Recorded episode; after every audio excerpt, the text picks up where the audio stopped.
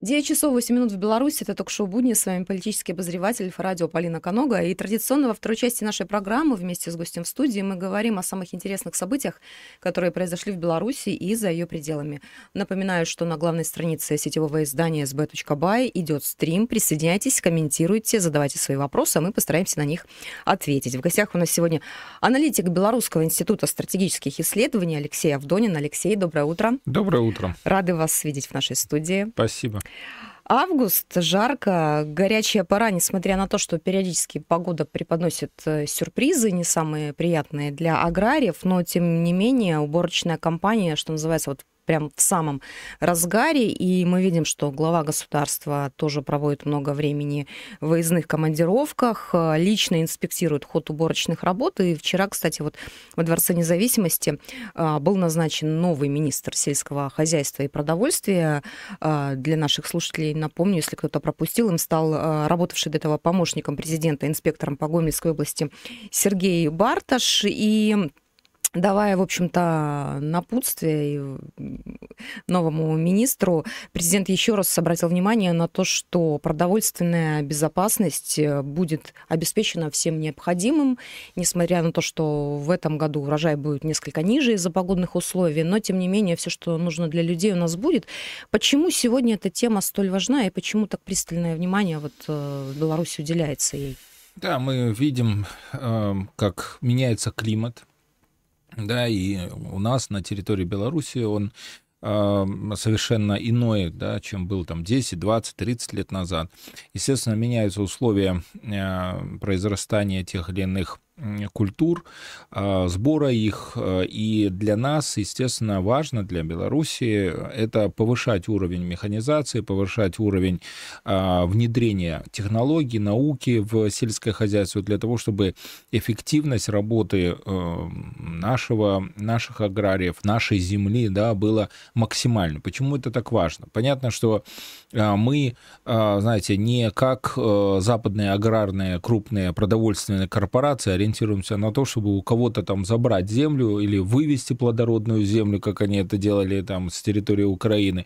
У нас только свое, и только на свое надо ориентироваться. Поэтому президент такое а, особое внимание уделял вот э, при назначении нового министра э, вопросам, связанным как раз э, с контролем работы аграрного сектора, повышением его эффективности.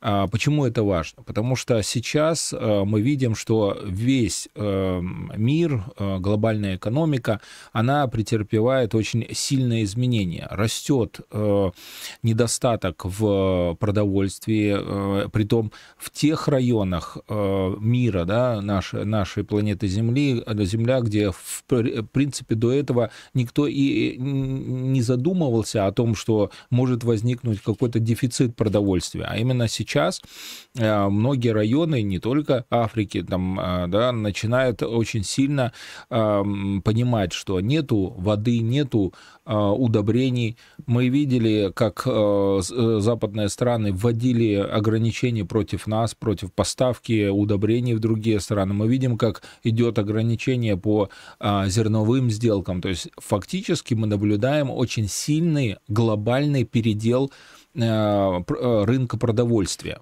Кто это делает? Ну, понятно, делают те, у которых есть а, огромные финансовые ресурсы, политические ресурсы, и в этих условиях выживают только те страны и те общества, те нации, которые им ориентируются сугубо на себя, чтобы закрывать полностью а, свой рынок, для этого необходимо вот так активно работать а, в ручном режиме, потому что если только не будет продовольствия у того, э, того или иного государства, у а, того или иного народа, это самый лучший инструмент для манипуляции. Да, голодный человек – это злой человек, он всегда выйдет на э, улицу, всегда начнет э, бастовать и станет э, такое общество легкой жертвой различных политических манипуляций, политических технологий, и, конечно же, такие государства лег, э, легко очень падут. Э, вспомните, а, как э, Запад всегда, когда пытался кого-то задавить, ту или иную страну, он всегда применял а, продовольственные санкции. Это было и в отношении Ирака, и в отношении а, африканских стран, латиноамериканских стран. Поэтому для нас самое важное – это обеспечение внутренней продовольственной безопасности, чтобы мы не ориентировались на импорт там, зерна, да, э, импорт э, э, тех или иных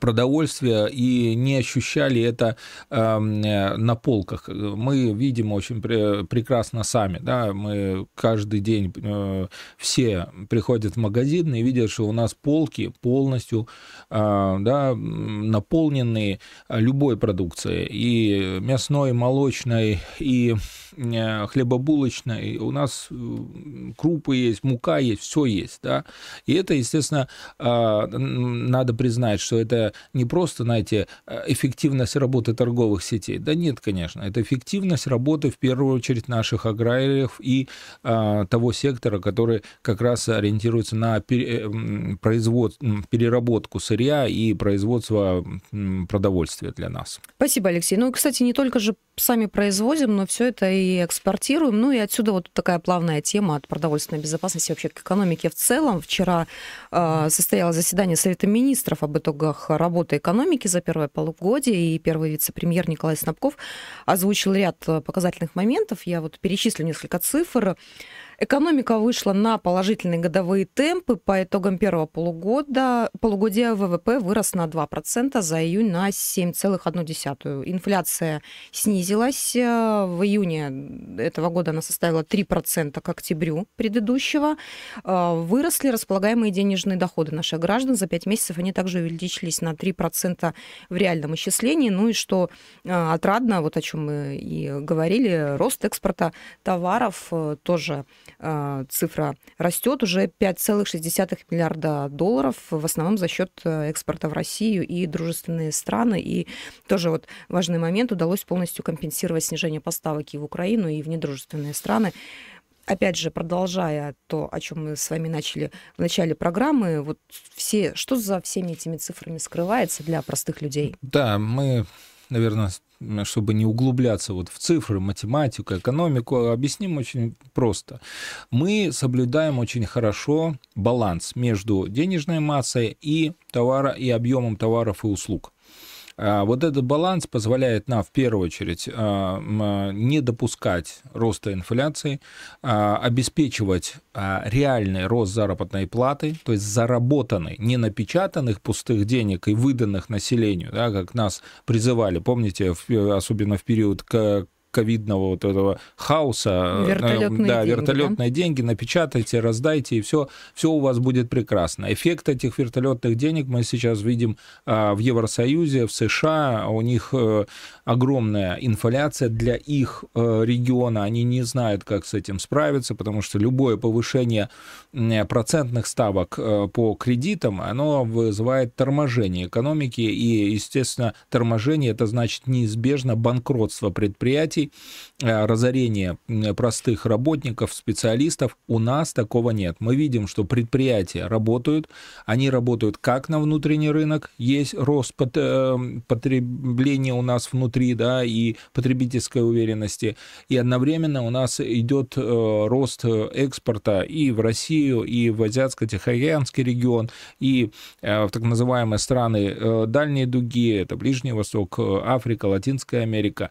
Почему Почему э, так происходит? Да потому что, наверное, э, белорусы очень хорошо знают и понимают э, классическую экономику. А в классической экономике там все просто сказано. Хочешь а, выжить в тех или иных условиях, не печатай пустые деньги. Да? Мы, а, мы создаем товары, именно товары, продаем, зарабатываем деньги, обеспечиваем себя все необходимыми товарами и услугами.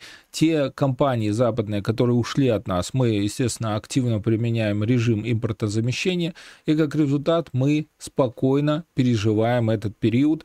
А, и а, тех потрясений, экономических потрясений в виде инфляции, высоких кредитов, безработицы мы не имеем. А вспомним, что как раз на момент 2020 года, начала санкционного режима против Беларуси, Запад нам э, прогнозировал, что у нас как раз будут все вот эти э, негативные социально-экономические последствия от санкций. То есть надо понимать, что у нас рост э, сейчас именно в условиях санкций. То есть санкции на нас не действуют. Но почему не действуют? Не из-за того, что мы просто, знаете, сидели, лежали, думали, э, медитировали, а мы очень сильно работали. Это огромный, кропотливый э, труд наших руководителей, руководителей наших ведомств, правительства, э, администрации президента, президента мы видим, как он активно участвует во всем режиме управления да, экономикой и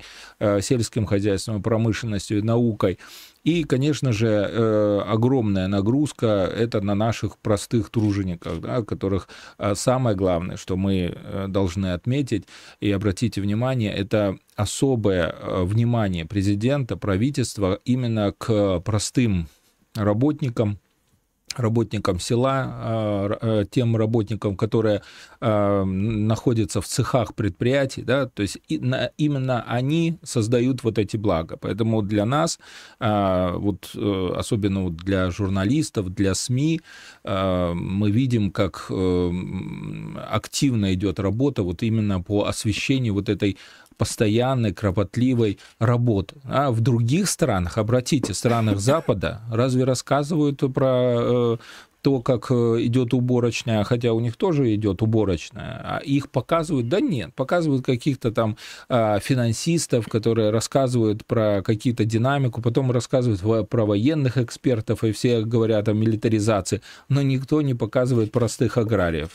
Поэтому здесь очень важный э, аспект, который мы всегда должны, вот, знаете, эм, подчеркивать, что вот благодаря именно позиции э, нашего президента э, по отношению к простым труженикам, да, мы имеем вот такой эффект социально ориентированной экономики. И все понимают, что в таких условиях очень всем комфортно жить. Эх, и сразу думаешь о том, а как бы жилось, если бы санкций не было, да? Ну, ну э, тут, тут, знаете, если бы э, не было санкций, то на каком-то этапе все равно э, пришлось бы по-другому перестраивать экономику, потому что глобальная глобальный мир в настоящее время находится в условиях сильнейшего кризиса перепроизводства, сильнейшего кризиса в финансовой сфере, когда идет нивелирование статуса доллара как э, мировой э, платежной э, да, элемента. И в этих условиях, конечно, нам бы, даже если не ввели бы санкции, нам бы все равно пришлось бы очень э, быстро перестраивать э, модель экономики, модель управления, ориентироваться на новые рынки, потому что сейчас выигрывает только тот, кто сможет быстро найти рынок, э, в других регионах и поставить, туда свою продукцию, потому что в условиях кризиса перепроизводства у всех много товаров, покупать некому. И наша задача как раз найти эти ниши. И мы успешно, в принципе, находим, и это показывает как раз наши экономические показатели. Спасибо огромное, Алексей, за мнение. Вот еще одна новость, которую хочу с вами обсудить. Она отчасти тоже касается и зерновой сделки, урожая, о чем мы уже поговорили. Польша попросила Евросоюз оплатить строительство портов для украинского зерна. Вот поляки, которые категорически протестовали против импорта украинского зерна на свою территорию, там защищали своих фермеров. Теперь просят выделить деньги для того, чтобы через Балтику осуществлять, э, продавать ну, украинское это зерно. Это вот лукавство в высшей степени, э, потому что, ну, представьте, э, между Польшей и Украиной есть сухопутная граница. О каких портах вообще может идти речь? Да? То есть зачем Польше это зерно? Да, с Украины. Они и так э, против него бастуют э, рольники, фермеры э, на территории Польши, потому что понимают, что зерно с Украины, оно просто идет по крайне низкой стоимости демпингует всю, всю их экономику. Они разоряются. И, естественно, они потребовали, не надо нам этого зерна, мы сами будем поставлять, не надо обрушивать, да, или э, делать так, чтобы рынок ушел в низы, и себестоимость была не, компенси- не компенсировалась себестоимость э, всей э, этого зерна. А, но э, встает вопрос тогда, а почему они с таким запросом зашли на руководство Евросоюза и запрашивают деньги. Ну, скорее всего, здесь кроется совершенно иная задача. Ну, мы можем предположить, да, исключительно. А задача строится в том, чтобы э, за счет Евросоюза получить денежные средства для того, чтобы модернизировать эти порты, всю портовую инфраструктуру, для того, чтобы она могла принимать тяжелые военные корабли. А, в основном транспортные корабли, и, скорее всего, это делается а, тоже а, в интересах, в первую очередь, Соединенных Штатов Америки, чтобы они могли в случае начала здесь в Европе крупного а, военного конфликта, столкновения, они могли быстро, американцы могли сюда перебрасывать э, вооружение и военную технику. Только для этих целей. Самое главное, ну, если уже э, отойти от предположения и сказать, что эта тема еще лет 5-7 назад очень активно э, обсуждалась как раз в американских э, таких военно-политических кругах, притом они официально обсуждали о том, что а, необходимо обеспечить нужную портовую инфраструктуру как раз Польши, не Германии. Польши, потому что э, Германия на каком-то этапе может принять политическое решение и запретить э, переброску американских войск. А вот Польша никогда этого не сделает. И поэтому, естественно, они будут ориентироваться на то, чтобы, скорее всего, э, углублять дно, э, изменять инфраструктуру. Но как портовую инфраструктуру менять? Так, чтобы можно было быстро разгружать э, танки, артиллерию, РСЗО, другие вооружения, военную технику и в последующем уже с портовой территории по железнодорожным путям перебрасывать ее а, на восток. То есть, вот, скорее всего, для этих целей и они запрашивают деньги у Евросоюза. Спасибо, Алексей. Ну, раз уже затронули тему наших соседей западных, вот теперь вроде как уже совсем официально. Вчера глава Минобороны Польши Мариуш Блащик распорядился направить дополнительные войска для патрулирования польско-белорусской границы. Там уже подсчитали, что сейчас около двух тысяч польских военнослужащих. Ну и литовцы тоже собираются последовать да. примеру. Как да. мы должны на это реагировать? Да, обратите внимание, что они просто используют любые поводы для того, чтобы э, перебрасывать сюда войска. Э, любой военный Э, эксперт, любой э, человек, который имеет опыт э, службы в вооруженных силах, прекрасно пояснит и расскажет о том, что переброска такого большого количества вооружен... людей, да, военной силы вместе с вооружением и военной техникой, она в первую очередь требует очень длительной подготовки, да, потому что 2000 человек а, одновременно не перебросишь, что их в палатках нет. Ну, то есть инфраструктура уже была создана. Там есть казармы, есть э, э, склады, есть э, где возможность э, обеспечивать сохранность вооружений и военной техники. То есть все это готовилось заранее. Это просто сейчас Польша реализует э, давние планы НАТО. И обратите внимание, что вот эта вся переброска началась сразу после э, саммита НАТО в Вильнюсе. Поэтому ничего они не делают просто так. Это не спонтанное решение, это плановое. И основной, а, основная задача — это максимальная милитаризация нашего приграничия. Для чего этого они делают? Понятно, что у них есть военно-политические планы, и мы не раз это обсуждали, что эти планы касаются в первую очередь а, э, некого, неких задач по созданию вот этой мощной буферной зоны, которая бы включала Западную Украину, Западную Беларусь, а на каком-то этапе даже они рассматривают э, э, заход на э, территорию Калининградской области, да, захват и расширение, дальнейшее расширение Сувалковского коридора. Все это в их планах есть. Ну, понятно, что это планы, но самое главное для НАТО, что они Э, не могут отойти от своих планов. Эти планы были прописаны еще где-то, наверное, в 2008 году, 2007 году, как только, помните, знаменитая речь Путина э, на саммите, э, когда фактически Запад понял, что в скором времени будет противостояние между Россией и Западом. С этого момента они начали готовить вот эти планы. Но это для нас, для наших слушателей, наших зрителей надо четко пояснить, что это исключительно планы. Мы все делаем, и Белоруссия и Российская Федерация делаем для того, чтобы эти планы остались лишь планами, и никакой реализации их на нашей территории не было. Спасибо огромное. Мы на несколько минут прервемся. В эфире Альфа-радио короткий выпуск новостей, прогноз погоды, после чего вернемся в студию. Оставайтесь с нами.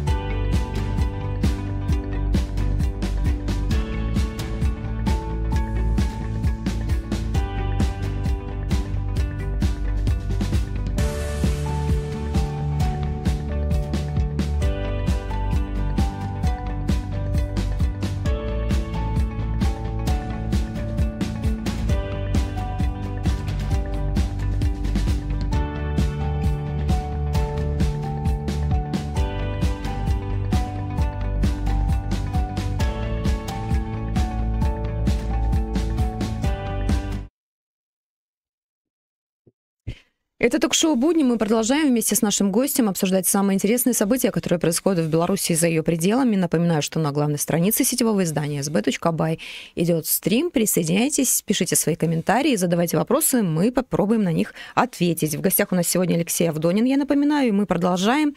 Алексей, вот э, последние несколько дней э, ВСУ осуществили ряд атак на российские судна в Черном море. Одна из них это была атака на нефтяной танкер, и страшно себе представить последствия вот это вот, э, если бы произошло действительно удалось бы осуществить задуманное, какая бы экологическая катастрофа случилась бы. Ну вот ряд экспертов полагают, что подобными действиями Киев пытается добиться от России возвращения к зерновой зерновой сделки, и сам Владимир Зеленский вот э, на днях буквально, ну, по сути, подтвердил э, это предположение. Он заявил, что я процитирую, мы предупреждали, что Украина не хочет войны, но если они продолжат стрелять, то да, у нас нет большого количества оружия, но э, если они продолжат в таком же духе, у них не останется ни одного корабля к концу войны. Мы хотим показать это на практике. По вашему мнению, что происходит и чего пытается Киев этими Да, нашим зрителям да, да, на, надо пояснить, что э, никакая Украина, никакой Зеленский не принимает решение о, о начале э, такой массированной атаки на российские суда и вообще, в принципе, суда в Черном море без согласования с Лондоном. Вернее, тут нету даже никакого согласования. Лондон, это вся, вся атака осуществляется в первую очередь Лондоном, и только э, реализуется непосредственно руками э, Украины, ВСУ. Э, и задача-то какая? Э, представьте, они э, на протяжении всей этой э, зерновой сделки, которая до этого действовала, зарабатывали миллиарды долларов и тут им резко обрезали э, весь этот денежный поток. Что они будут делать? Да, они будут все делать. Вспомните Карла Маркса, который говорил, что если там больше 300% будет а, прибыль, то они сделают все, да, вплоть до убийства. Вот они сейчас и делают а, все для того, чтобы а, показать а, некую свою неудовлетворенность решением Москвы. Да, но ну, а, в действительности это не только а, раздражает, да, и однозначно говорит о том, что решение о о прекращении зерновой сделки со стороны России было правильным, а говорит о том, что э, вот позиция Лондона, позиция Британии, она э, не изменилась за последние, наверное, 200 э, с лишним лет. Почему? Потому что Давайте вспомним, и не раз в рамках нашей передачи мы говорили об э, таком генерале британском э, Ласли Эвансе, который еще в 1828 году написал книгу «Трансформация России». Всем советую ее найти, почитать, и вы будете прекрасно понимать, что происходит в Черном море сейчас и что происходит в Балтийском море сейчас. Там этот умалишенный э, старичок еще в 28 году, будучи еще полковником, британских вооруженных сил, он э, написал о том, что для того, чтобы ослабить Россию, надо отрезать Россию от Черного моря и отрезать Россию от Балтики. Мало того, в этой книге он черным по белому писал, надо в обязательном порядке разбомбить э, Кронштадт и Симф, э, Симферополь. Э, Севастополь. А, и э, самое главное, что этот э, генерал в 1954 году, 1854 году командовал отдельными британскими подразделениями, которые захватывали Крым. Он получил там ранение, вернулся в Британию и активно насаждал русофобские идеи уже тогда. И вот основа внешней политики сейчас в Великобритании это как раз вот эта книга «Трансформация России» Ласли Эванса.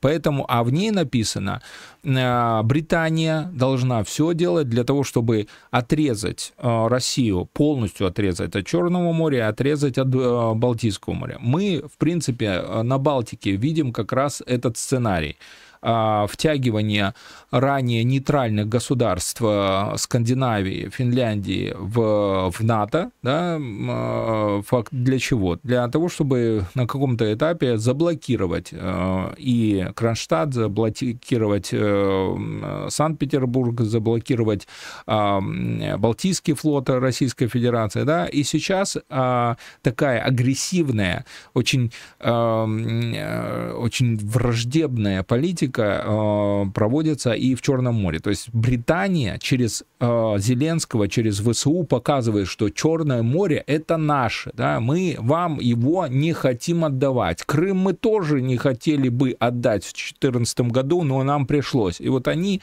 начиная с 2014 года, очень злятся, потому что, в принципе-то, они хотели забрать Крым и Черное море, а сама территория Украины им не нужна как таковая. Ну да, там мы обсуждали, что продавать э, земли, земли да. да, но а, на самом деле сама цель это вот море, потому что Британия это морская империя, ей надо моря, острова, полуострова, да, но понятно, что э, это лишь планы, потому что, э, смотрите, сколько уже э, на протяжении всей вот этой истории, да, британцы всегда пытались захватить э, Крым, захватить Черное море и в период середины XIX века и потом во время гражданской войны, да, во время а, Второй мировой войны, все это у них такие устремления. Поэтому, а, ну, что можно сказать? Понятно, что Черное море им никто не отдаст, а, понятно, что Крым никто не отдаст, а, и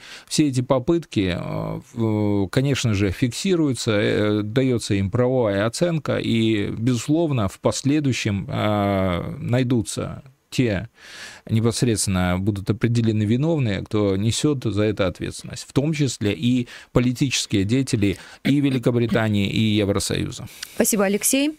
А, мы продолжаем. Еще одна тема, которую хочу с вами обсудить. 9 августа годовщина атомной бомбардировки Нагасаки. 4 августа была годовщина бомбардировки Хиросимы. А, единственное в истории применение а, атомного оружия Соединенными Штатами Америки.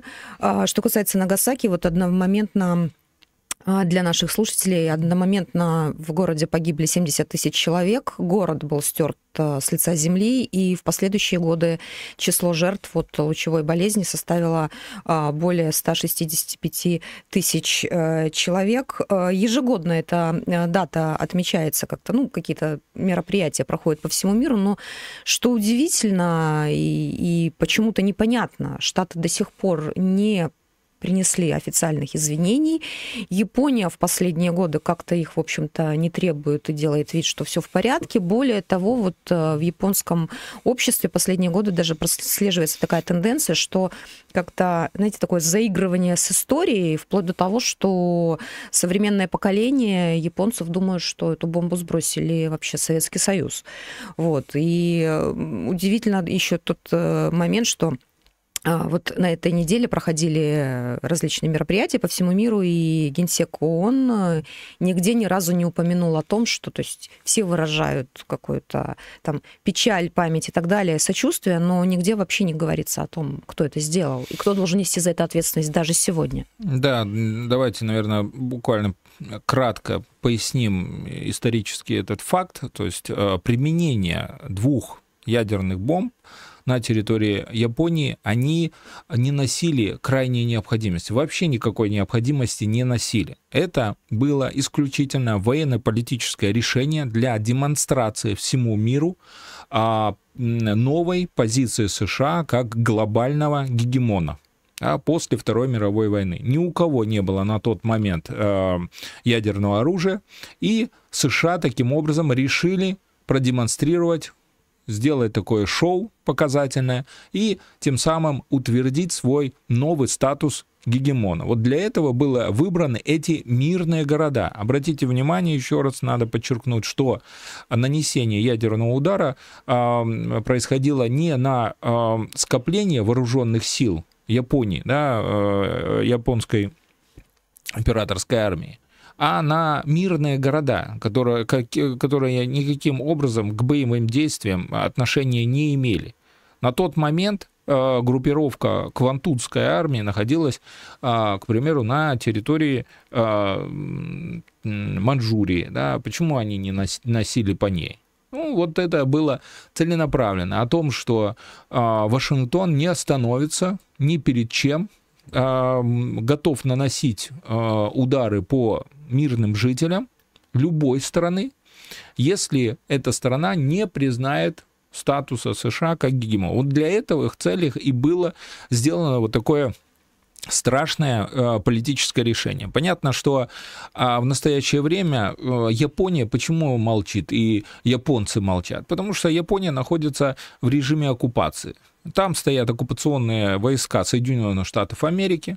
А, режим, а, тот, который в настоящее время находится, политический режим в, в, непосредственно в Японии, он никаких э, а, решений для того, чтобы возрождать японскую нацию, не осуществляет для того, чтобы четко заставить э, США признать, а самое главное компенсировать э, все расходы. Нет, они не могут э, э указать э, Соединенным Штатам э, покинуть территорию Японии со своими оккупационными войсками. То есть понятно, что в этих условиях они вынуждены, вынуждены вот э, кривить душой и э, говорить, ой, вы знаете, ну, ну как-то это произошло, ну давайте не, не да, мы будем упомянем возьмем этот факт, потому что пострадали вот столько людей, да, лучевая болезнь была, ну, давайте не будем вспоминать, кто же это все-таки сделал. Они же на наши, мало того, что союзники, они, самое главное, гегемоны главные, да, которых они боятся. А мало того, надо понимать, что э, огромные вливания были а, со стороны США в Японию. Это дало как раз вот этот экономический эффект. После военной начала развиваться э, японская промышленность, э, да, микроэлектроника, все это помнят, знают. И, конечно же, японцы как бы должны Соединенных Штатов Америки. Но э, важно признать, что в принципе это эм, э, все японцы, да, мы не говорим про политические элиты, круги, но японцы прекрасно понимают и знают, э, что такое американцы. А, как они а, в настоящее время, вот эти оккупационные войска США действуют в Японии, они насилуют э, японок, э, совершают уголовные преступления на эти Нави. Поэтому о чем можно говорить? Э, внутреннее недовольство японцев растет, оно накапливается. Когда оно выстрелит и каким образом? Ну, будем надеяться, что все-таки Э, японская нация сильная, и на каком-то этапе она э, э, заставит свои политические элиты изменить курс и все-таки принудить США к ответу и обеспечить компенсацию, в первую очередь, всех тех в адрес тех жертв, которые пострадали от этих ужасных бомбардировок. Спасибо огромное, Алексей. И под занавес нашей программы еще одна дата в этот день, мне кажется, очень важная для каждого из нас. 9 а, августа 1944 года победой Красной Армии завершилась битва за Ленинград. Это было самое длительное сражение в истории Великой Отечественной войны. И мы помним, что, в общем-то, 872 да. дня страшной блокады, которую пережил этот город. Почему сегодня, опять же, тоже важно помнить, да. помнить эту победу? Мы еще раз, наверное, поздравим ветеранов, блокадников, а, а, потому что, ну, представьте, э, вот те ужасные политические, военные решения, которые принимались вот этими а, корпоративными кругами. С одной стороны, бомбардировка японских городов, а с другой стороны, да, блокирование тоже мирного города фашистской Германии, понимая, что а, город э, находится без воды, без еды. Да, вспомним, сколько было жертв э, среди мирных жителей Ленинграда. И это для них воспринималось, да, вот этих западных европейских элит, как э, само собой разумеющееся. Да. Но надо признать, что Гитлер планировал взять Ленинград за а, три недели, но не смог и вот мужество а, жителей Ленинграда, советских воинов, советских граждан, она как раз позволила а, изменить вот эти планы. Страшные планы по уничтожению э, всех нас, да, уничтожению советских граждан, уничтожению Советского Союза. И сейчас внуки, правнуки вот этих Э, фашистов, э, этих э, политических военных элит, которые действовали тогда в 41-44 годах против нас, они думают о реванше. Все то, что мы сейчас наблюдаем и на территории стран Балтии, на территории Европы, Восточной Европы по уничтожению советских памятников, могил, мемориальных комплексов, все это элемент вот такого, знаете, Э, ответа за ту победу. Да? То есть они понимают, что победить э, в войне, в очередной войне они не смогут, вот, но напакостить э, они готовы. Поэтому наша задача всех нас, да, вот в первую очередь мы обращаемся к нашим зрителям, нашим белорусам уважаемым, о том, что наша задача это хранить память о наших дедах, наших э, отцах, э, э, прадедах, которые воевали, принесли эту победу, и сейчас мы живем в мирной Беларуси. Спасибо огромное, Алексей. Это ток-шоу «Будни». Напоминаю, что в гостях у нас сегодня был аналитик Белорусского института стратегических исследований Алексей Авдонин. Лучшие тезисы сегодняшнего разговора можно будет прочесть на sb.by в течение всего дня, а также послушать в эфире Альфа-радио с 17 до 19.00. С вами была Полина Конога, а ток-шоу «Будни» в эфир вернется уже завтра. Всем отличного дня. До встречи. Алексей, благодарю вас за интересную Спасибо. беседу. Спасибо.